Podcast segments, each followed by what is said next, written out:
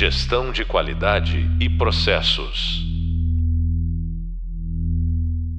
Olá, bem-vindos a mais um podcast da disciplina Normas, Auditorias e Certificações da Qualidade.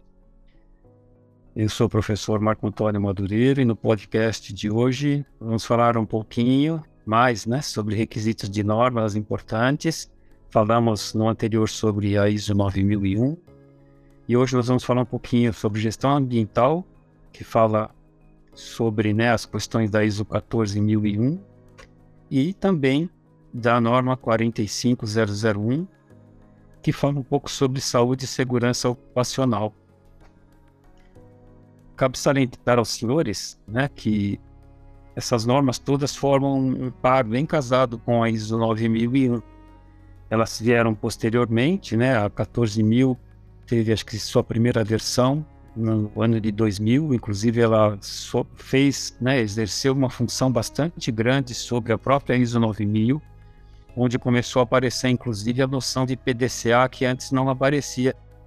E a noção do risco, que é o que a gente vai falar um pouquinho hoje, que tem a ver com uma norma norma de diretrizes, né, que é a ISO 31000, que fala sobre gestão de risco. Então, essas normas nasceram quase que todas posteriormente. A ISO 9000 foi uma das primeiras, né, em termos de sistematização. Bom, a norma ISO 14001, ela é uma norma de requisito. Então, se vocês lembrarem, nós temos normas de requisitos e temos normas de diretrizes, né? A gente falou isso no podcast anterior com relação à ISO 9001, que é uma norma de requisitos, e a de diretrizes é a 9004. No caso, a 14000 também segue a mesma linha, elas também têm normas de requisitos e normas de diretrizes. No caso da 14000, devido a ela fazer é, referência ao que se chama de impactos ambientais, né, ela tem a ver com os riscos ambientais.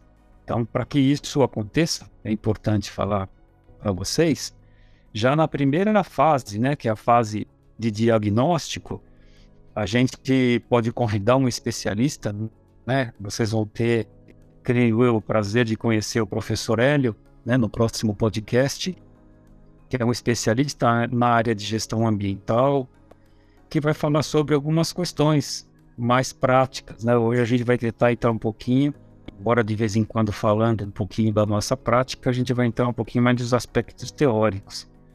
Então é, é necessário que se faça uma análise preliminar de risco ambiental. Para isso é necessário que nós conheçamos o que vem a ser um aspecto e o que vem a ser um impacto. Isso a gente discutiu lá no podcast visual.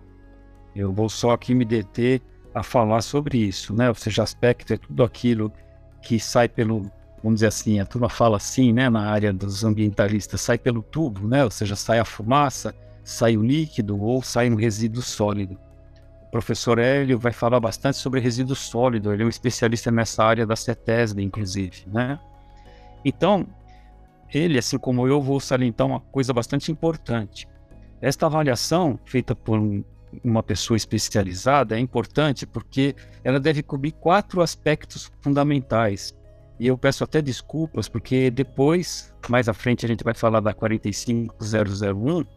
Ela também vai pedir esses quatro aspectos, né? O primeiro aspecto é o requisito legal e regulamentar. Então, sempre que a norma falar requisitos legais e regulamentares, ela vai estar falando sobre leis, né? Então, no caso aí, as leis ambientais, sejam de resíduos sólidos, líquidos ou gasosos, bem como as licenças, né? Licença do Corpo de Bombeiro, licença da CETESB, licença da Prefeitura. Tudo isso é um pré-requisito, ou seja, a empresa não pode obter a 14 mil, a rigor nem a própria 9001 poderia ser obtida se a empresa não estar regularmente é, constituída, né? Lá na, na questão fiscal, a gente tem lá o nosso CNPJ, né? Tem a a liberação de funcionamento, né, e outras, outros requisitos que são específicos de cada área, as licenças específicas, né.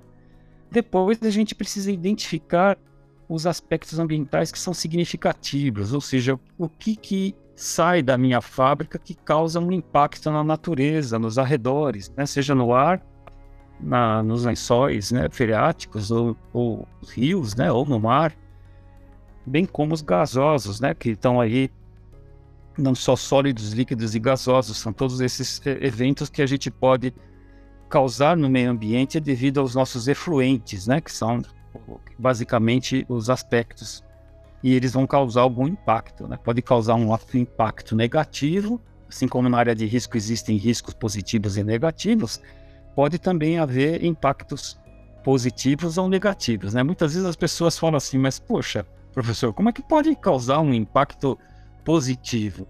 Olha, se eu retiro uma água de um córrego que vem já de certa forma contaminado, que não é muito difícil nas grandes cidades de hoje, né? A gente que vive aqui na região de, da Grande São Paulo, ou mesmo no litoral aqui da Baixada Santista, nós temos aí o exemplo de Cubatão, né, do canal portuário também, e, e isso tudo, toda atividade de alguma forma causa um impacto. É impossível uma atividade humana que não cause impacto.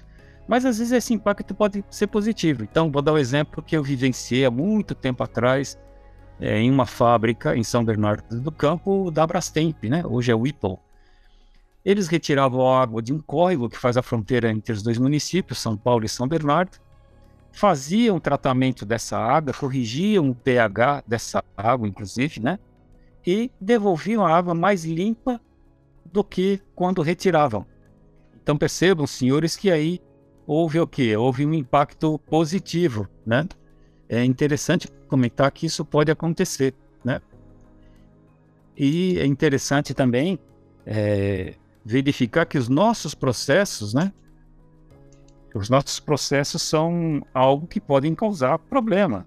E geralmente causa, né? Fumaça, é, resíduos sólidos que são atirados, por exemplo, na fusão de alumínio existe uma, a gente chama de borra, né? É uma borra preta que é retirada, que ela precisa ficar em locais cobertos, porque senão ela, quando em contato com a umidade do ar ou chuviscos, né, chuva, ela ela, vamos dizer assim, ela pega fogo, literalmente, embora a chama não seja enxergada, né? E ela solta uma fuligem preta no ar que contamina violentamente. Eu tive essa experiência em um cliente em Diadema também. Então, há necessidade de se estudar muito bem quais são os aspectos ambientais significativos, né? Feitos isso, a norma ISO 14000 ela meio que vai agora ter uma intersecção com a ISO 9000. Lembrem vocês que a ISO 9000 é uma norma de requisitos de processo para a produção do produto, né?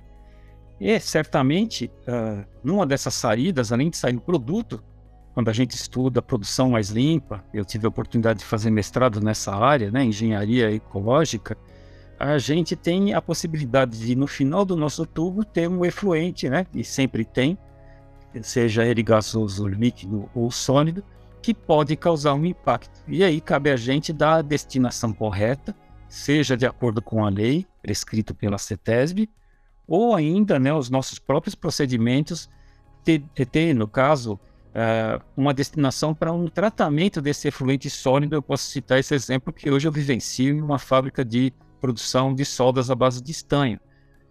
O estanho é um metal extremamente caro, né? a, a tonelada dele varia aí de 20 a 40 mil dólares facilmente, às vezes dentro de um, de um trimestre, já aconteceu isso, né? Inclusive, atualmente ele vem caindo um pouquinho o preço, mas muito pouco. É um commodity, né? E aí o que acontece? Conforme o, a fábrica que é minha cliente gera a borra, ou seja, aquele material que sobrenada ao metal, ou seja, nada mais do que um óxido, né? E, e essa borra é separada para que se retire um metal mais puro. E aí o que acontece é que essa borra é colocada de lado e depois encaminhada para uma empresa, se não me falha a memória, ela fica em Piracicaba, né? Que ainda consegue tirar um pouco desse estanho é, que está incluso dentro dessa borra com processos mais modernos, né? do que um forno simples.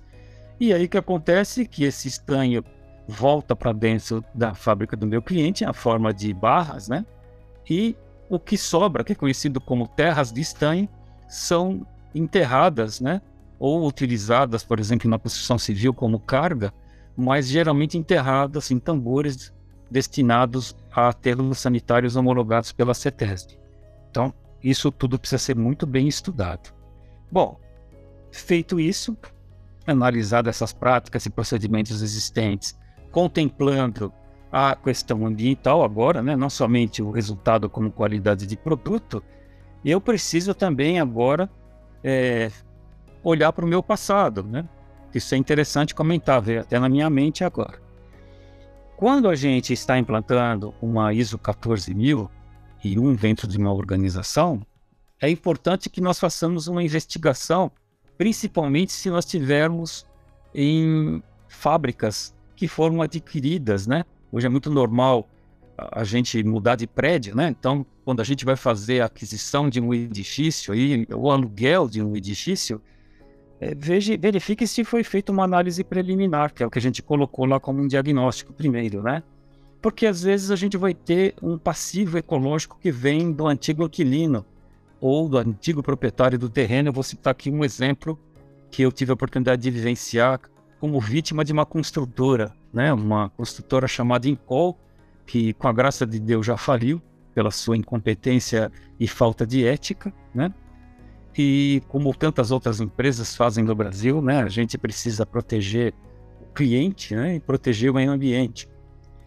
Essa empresa adquiriu um terreno num bairro chamado Vila Romana, em São Paulo, e essa, essa empresa é, adquiriu esse terreno de uma fábrica de baterias chamada Eliar, que ainda existe, né? E aí o que, que aconteceu? Fez os estantes de venda, vendeu lá o edifício. É lógico que depois não entregou, por isso que ela faliu. Eu fui vítima em uma obra ah, na região de Ipiranga dessa construtora. É bom também saber né, o risco que a gente corre nesse sentido quando adquire. Hoje algumas, alguns contratos têm até seguros, né? A área de seguros também pensa muito na área de risco, que é a tal da ISO 31000 e outras tantas normas, né? Que, que existem até softwares né? PMBOK é um exemplo disso. Mas voltando aí para o caso da, da, da baterias de Eliar, quando começou a fazer a sondagem do solo para início das obras, descobriu-se que a Eliar enterrava as baterias no seu subsolo. Ou seja, todo aquele passivo ecológico que era da Eliar passou a ser da Empol. Então ela teria que arcar com as despesas de retirada dessas baterias que tinham chumbo que é um metal extremamente nocivo, tal qual acontece com essa fábrica que eu trabalho hoje em São Bernardo, que também faz soldas à base de estanho e chumbo. Né? E depois nós vamos falar desse exemplo lá na 45001, que é justamente o risco da contaminação humana por metais pesados, ok? Bom, a estrutura da 45001 é muito parecida com a da ISO 9001, então, da mesma forma que eu falei no podcast anterior, né, da ISO 9000, há necessidade de comprometimento da direção. Então, acho que vocês lembram disso, né, do planejamento estratégico, da carta compromisso, da política ambiental, ou seja, agora em vez de ser uma política da qualidade, passa a ser uma política ambiental, bem como a constituição, uma vez tomada a decisão, do Comitê da Qualidade, a formação e treinamento da equipe e aquela decisão que eu também falei há pouco para os senhores, né? Será que eu vou contratar ou não vou contratar um consultor?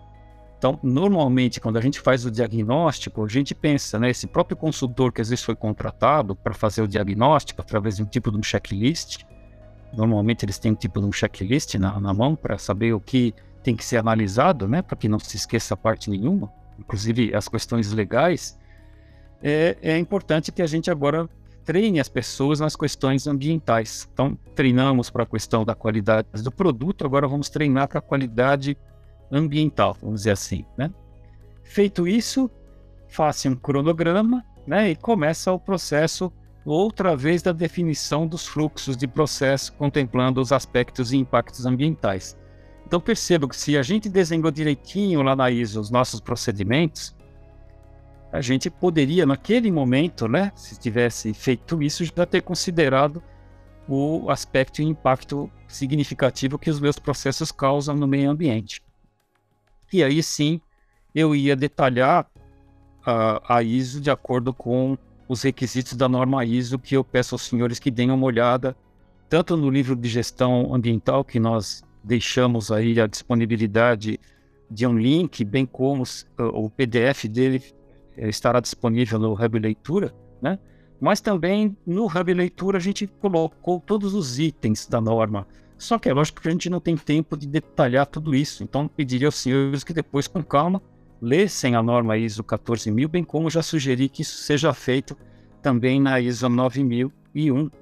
E vou falar a mesma coisa para a ISO 45001, né? que são normas extensas, com seus requisitos específicos, e a necessidade de uma leitura mais atenciosa para que nós entendamos o que, que eles estão requisitando. Uma vez entendido o que está sendo requisitado, eu faço a tradução, que é aquilo que eu também falei na ISO 9001, né? Preciso olhar os procedimentos agora contemplando as questões ambientais, e aí eu parto para o quê? Para aprovação por parte dos gestores para a construção dos manuais, procedimentos, especificações, instruções de trabalho, e os registros específicos ambientais agora, né? Eu tinha registros para o produto e agora eu vou ter que ter registros ambientais.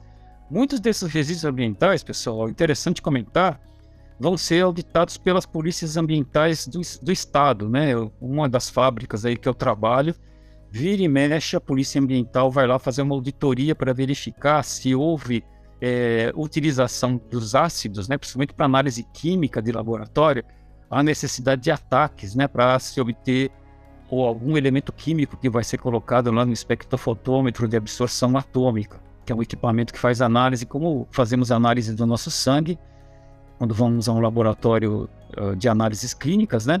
O metal, quando chega, é tirado uma amostra, né, na forma de, de, de malha, né, ou, ou de, algum, de alguma furadeira lá, né, que tira lá o cavaquinho que a gente fala, e esse cavaquinho então é atacado por um ácido dissolvido nesse ácido, depois passado por um espectrofotômetro que, através de algumas lâmpadas por comprimento eh, da onda do elemento, consegue analisar quanto tem de chumbo, quanto tem de prata, quanto tem de cobre, e assim vai, né? Dependendo da liga que a gente está usando, de acordo com as normas. Lembra disso lá do nosso podcast 1?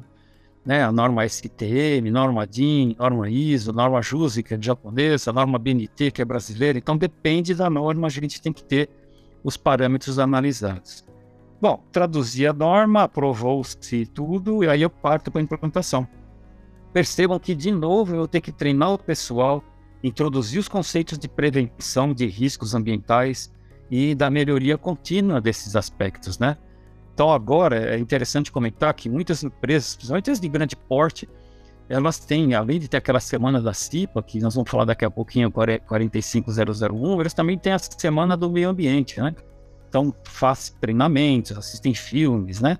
É, reciclam alguns aspectos relativos ao tipo de, de descarte, então aquelas lixeiras coloridas, né? Vocês bem sabem, acho que disso a gente vê até hoje em parques, a vermelha, a azul, a verde, a amarela, cada uma com a sua destinação para metal, para vidro e assim vai. Né? Até em supermercados, por vezes, a gente encontra esse tipo de, de caçamba ou de latões para que nós tenhamos a destinação, destinação correta.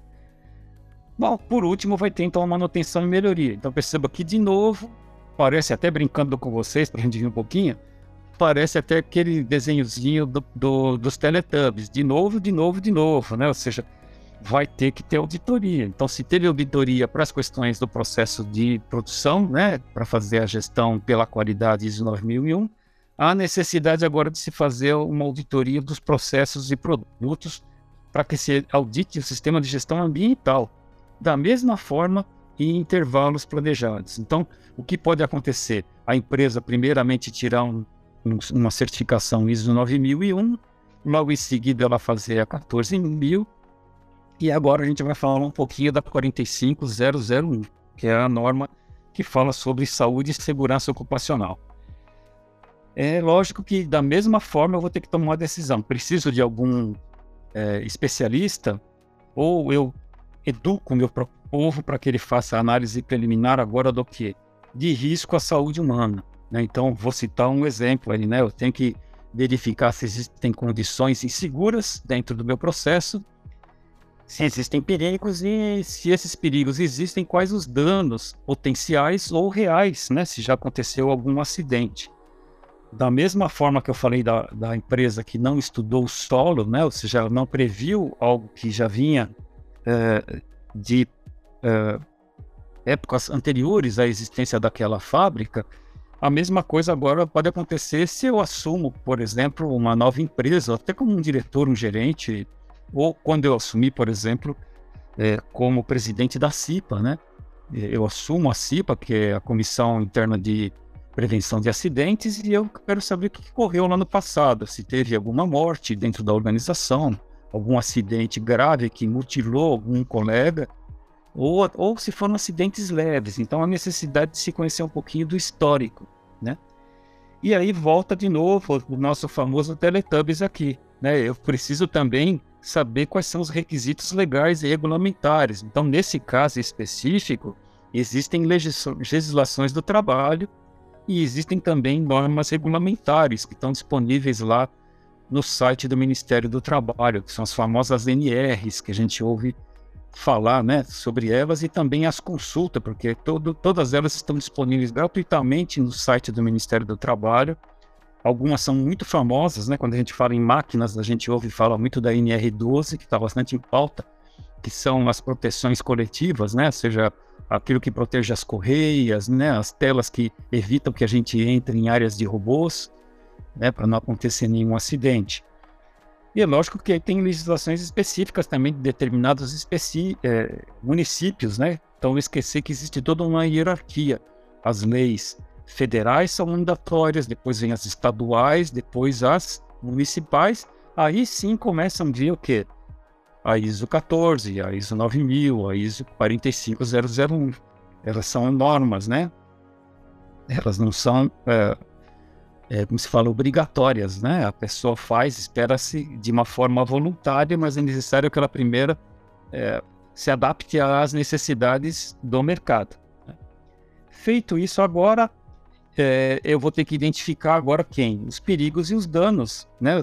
Podem ocorrer no meu processo. Então, se eu construir direitinho os meus procedimentos e normas lá na ISO 9001, eu olhei pelos aspectos ambientais, incluindo ele nesses procedimentos, agora cabe a mim incluir, por exemplo, quais equipamentos de proteção individual e coletiva são necessários para que aquela tarefa seja executada, sempre lembrando que existe, por exemplo, a NR10, né, que tem a ver com as normas regulamentares para a elétrica, né, ou seja, para as instalações elétricas, e o eletricista deve fazer cursos, inclusive, o Senai qualifica eletricistas para esse tipo de atividade, bem como as NR12, né, que muitas vezes a gente tem que a, a, contratar também um especialista para que ele veja as minhas máquinas e perceba se há algum risco de acidente em máquinas eh, que, por exemplo, rotacionam. Né? Eu tive um caso não muito feliz, aliás, foram dois casos não, não muito felizes. Um deles foi numa empresa é, de fundição de bronze que fazia tubos, tubetes, né, que a gente fala para conexão de medidores de água, que os senhores viram que eu falei sobre isso também num dos podcasts anteriores. Então o que acontecia? Essa chamava macheira, né? Ela faz machinhos, né, para fazer tubos. Tem esse nome porque o machinho é feito de areia, né? E shell molding e é uma peça como se fosse uma sanduicheira, né? Mais ou menos para os senhores terem uma visão só que ela sofre uma rotação. Começaria a na forma de pó, joga-se, fecha-se a ferramenta, joga-se pó em cima, né, areia em cima, depois faz uma rotação para que se espalhe por cima de todo o molde. E nessa rotação, um colega nosso inadvertidamente deixou com que a luva fosse pega, né, por esse fechamento da sanduicheira e lamentavelmente ele perdeu três dedos da mão né, nessa rotação, porque é uma máquina que trabalha a quente, né, com a rotação ela deu um golpe, como se fosse um golpe de judô, ele teve que se atirar por cima da máquina para que não fosse mais grave o acidente, mas infelizmente ele acabou perdendo três dedos da mão. Chato de comentar, mas a gente vê na internet aí vários filmes de acidentes horríveis, né? Eu particularmente não gosto muito de ver, mas às vezes a gente precisa para entender quanto é importante a proteção da máquina né, e a educação porque vale a pena comentar com vocês. Grande parte dos acidentes de trabalho hoje acontecem por falha humana. E não porque o homem seja faça isso de propósito. É, muitas das visitas técnicas que eu já fiz em fábrica, é, várias pessoas perderam suas vidas, é, às vezes faltando 15, 20 dias para a aposentadoria, por uma vacilada de um segundo, uma máquina que enrosca num, num casaco, num jaleco, ou uma máquina, ou uma máquina que a pessoa não, o campo visual dificulta ver o cara na frente, né? A pessoa que está na frente acaba sendo atropelada, ou a cinta que deveria andar por cima de uma passarela conectada a um arame de segurança, né? Um cabo de segurança. A gente vê isso hoje bastante em trabalhos em altura e a pessoa cai dentro de um forno de vidro, né, na Santa Marina, muitos anos atrás, na Isover. É complicado, né, porque não tem mais o que fazer. A pessoa caiu dentro do forno, 5 mil graus para fundir o vidro, uh, infelizmente não tem nem como fazer um corpo de elite, porque não tem mais corpo. Né? São acidentes horríveis, gente. Então a vida é algo muito importante para que a gente vacile, né? Então é muito importante a gente identificar os riscos, né, aos quais os nossos colaboradores estão submetidos para que os nossos procedimentos contemplem uh, os equipamentos de proteção coletivos e individuais, né? sejam eles auriculares, máscaras de gás, fora outras coisas, né? A própria condição de processo, vocês vão ver isso daí lá, eu já dei um spoiler, vou dar de novo, né? No podcast que a gente vai falar, aí já falamos, né, da questão da Vale do Rio Doce, né? Brumadinho e Mariana, né, são exemplos que, infelizmente, nós temos, todos brasileiros temos que guardar na nossa mente, né? Será que foram feitas análises das práticas e dos procedimentos existentes? Né? Essa pergunta vem muito forte. Será que a barragem, e eu posso confirmar que vários colegas meus engenheiros civis não demonstraram que seria algo catastrófico, a barragem já não dava sinais de que ela iria ser rompida e eles afirmam que sim, porque há como medir essas barragens que no Brasil ainda existem e que no mundo inteiro elas foram banidas há mais de 30, 40 anos. Então, percebam que a gente tem que ter um carinho muito grande quando faz uma nova instalação, né? Todos nós, como civis, né? Vamos esquecer agora de sermos empregados ou militares, não importa que profissão nós tenhamos, né? Quando a gente sai do nosso trabalho, a gente vira um cliente, né? A gente vira um civil comum. E a gente pode estar sendo vítima de uma legislação que foi fraudada ou de um laudo, né? Que a gente está falando em registro, vamos falar de novo disso, né? A gente, será que analisou tudo certinho? Será que as informações provenientes de investigação de acidentes foram seguidas, as normas regulamentares, a legislação ambiental? O Brasil tem uma das melhores legislações ambientais, falando de ISO 14, né? Nós somos hoje campeão de, campeões mundiais de acidente do trabalho. Será que nós seguimos os mesmos passos? Estamos de novo Teletubbies, né? Será que houve um compromisso da alta direção? Será que no planejamento estratégico, na carta compromisso e a política de saúde e segurança ocupacional, conhecida como SSO, houve a preocupação de fato, não só com palavras, mas com ações? E a decisão, será que o comitê da, da DSSO que foi formado foi devidamente treinado? Será que o cara que a gente contratou era qualificado, né? o consultor que a gente contratou era qualificado para fazer uma análise correta dos aspectos relativos à segurança do trabalho? Então aqui cabe uma série de perguntas, né? O nosso cronograma, será que o macrofluxo foi detalhado suficientemente para que nós contemplássemos todos os riscos que o nosso processo causa aos nossos colaboradores e à comunidade que nos cerca, né? Porque muitas vezes um acidente de trabalho, é, o exemplo que o professor Hélio vai dar para vocês, né, de Cubatão, né? Uma explosão de um tanque de combustível, ela pode se propagar no efeito dominó e causar um desastre para a comunidade que cerca. Isso aconteceu aqui em Cubatão, né, na Baixada Santista. E é um acidente ambiental que causou uma série de lesões. Pessoas foram atingidas, né, nos seus pulmões por respirar gases tóxicos. Pessoas morreram devido à explosão. Olha o caso do Líbano, Beirute, né? Um navio estacionado com um produto, né, derivado, acho que de enxofre para fazer adubo, é, explodiu. Eu acho que faz pouco tempo que isso aconteceu, né? Foi um acidente ambiental, né, vamos dizer assim. Mas quantas pessoas morreram, não só funcionários, como civis que moravam ao redor? Né? Então, perceba, olha a grandeza do impacto ambiental. Ela causou não somente é, um impacto para a natureza, mas também um prejuízo para a saúde humana. Né? Isso a gente vê bastante em vários indicadores. E eu tive a oportunidade de estudar um deles, um deles chamado Daily, né? o impacto na vida humana, se a gente perdeu dias de vida, ou se a gente ficou mutilado, ou se a gente morreu, né? O que, que aconteceu com um cara que estava em contato com o mercúrio, né? Lá em, eh, no Japão, né? No caso aí, em Kyoto. O que aconteceu com os colaboradores de uma das fábricas que eu trabalho, que por não usar o equipamento de proteção, que são as luvas, o suor da mão lixivia, né? ou seja, dilui o chumbo quando ele pega no lingote de chumbo para colocar no forno. E o simples fato dele colocar a mão no lábio e feitos os exames periódicos, constatar que o índice de chumbo no sangue dele está alto, acima do prescrito pelo Ministério da Saúde. Ou seja, foi fornecido o equipamento de proteção, foi educado para usar esse equipamento e continua sendo teimoso que não faz a atividade porque acha que às vezes não é necessário, né? Não vai acontecer comigo. A gente ouve muito isso, né? A gente precisa tomar muito cuidado, né? Tudo que é prescrito deve ser seguido, né? Os procedimentos têm que ser é, obedecidos, né? Objetivos e obedecidos. Então, uma vez que eu fiz tudo isso, planejei, fiz o cronograma, preparei, né?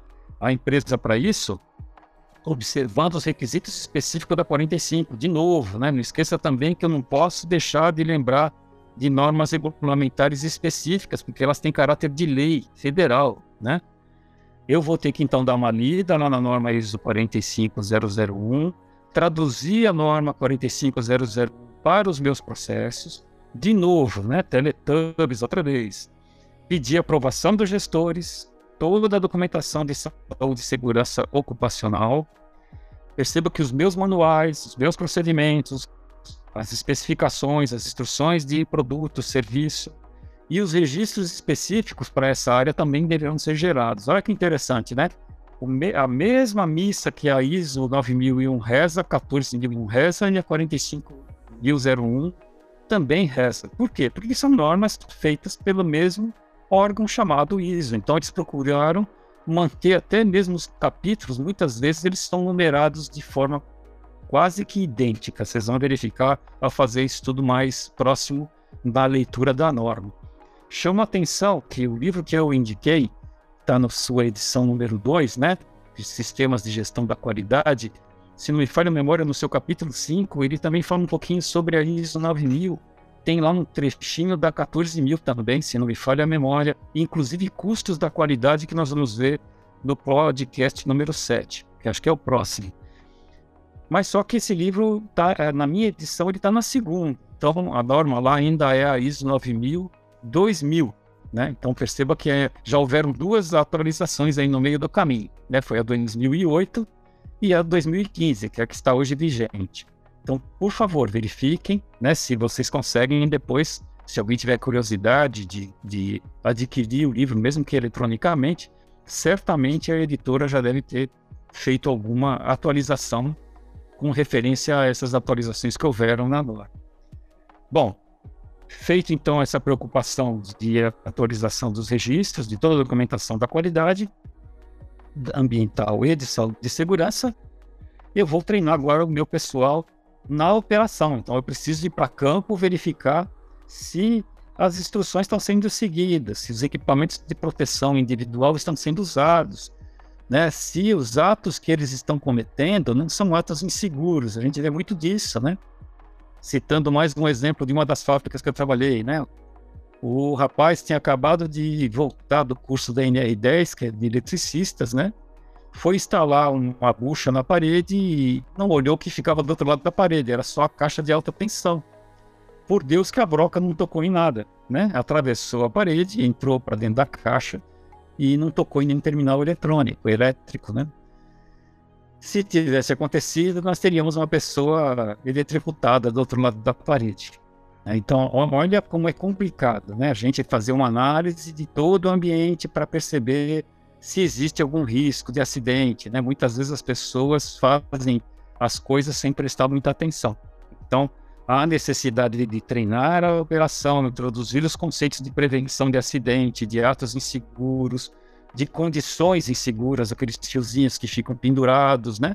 ou no chão, aquela gambiarra que a turma fala, né? Faz uma gambiarra, puxa um rabicho, puxa lá uma extensão e aquilo vira, lamentavelmente, o que é a, a instalação efetiva, né?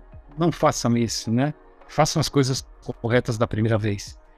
Feito isso, vamos para a manutenção. Adivinha o que vai acontecer de novo? Teremos que fazer auditoria do processo para verificar se as pessoas estão cumprindo lá com as atividades de forma correta, estão usando os EPIs, né? estão se conduzindo de forma segura, usando as faixas de pedestre na fábrica, como é que anda o cara da empilhadeira, se ele não, não se alcooliza, né? Já tive casos de pessoas que dirigiam empilhadeiras que eram alcoólatras, né? Olha o risco que a gente está colocando à população da nossa fábrica. Então é necessário que as auditorias sejam implantadas em intervalos planejados, e eu sempre vou citar isso para vocês né, salientando que uma empresa, uma organização, como a própria ISO chama, ela só pode obter a certificação quando ela tiver um ciclo completo de auditoria interna. Então, se os processos dela contemplam a ISO 9000, a ISO 14000 e a ISO 45001, todas com final 1, eu aí posso chamar o que é, a gente conhece como órgão certificador, que vocês vão ver comigo já no próximo podcast, que é uma auditoria de terceira parte. Eu já falei isso algumas vezes e vou repetir, né? Então eu só posso obter uma certificação se eu já tenho o ciclo fechado do PDCA. Planejei, executei, verifiquei e agi. Ou seja, agir pressupõe registros de que ações foram tomadas, sejam elas corretivas, preventivas ou de melhoria, né, que seria o famoso Kaizen da filosofia Toyota. Bom, pessoal, espero que o nosso podcast seja útil. Agradeço mais uma vez a participação de vocês. Já deixo aí o convite para vocês do próximo podcast, onde nós vamos ter um convidado aí, especialista na área ambiental e de saúde e segurança, o professor Hélio. E lembro vocês que lá no Hub Visual, bem como de leitura, é, esses assuntos são tratados de uma forma um pouquinho mais profunda, né? mais a fundo. E eu peço aos senhores que deem uma estudadinha ali, né? para que esses assuntos fiquem mais na mente de vocês. E no próximo podcast, né, que vai ser com o professor Hélio, a gente vai ver então alguns casos práticos aí da ISO 14001, 2015, bem como da 45001, e eu tenho certeza que o professor Hélio vai falar muito para vocês da questão da hierarquia, como eu já citei aqui, da, do respeito às leis, né, e da qualificação daqueles que a gente contrata, principalmente se a gente estiver fazendo uma fábrica do zero. Imagine vocês hoje uma, uma licitação pública vencida, eu vou fazer um polo petroquímico, né? Então, mais uma vez, agradeço vocês, um forte abraço a todos, bom estudo, até mais. Gestão de qualidade e processos.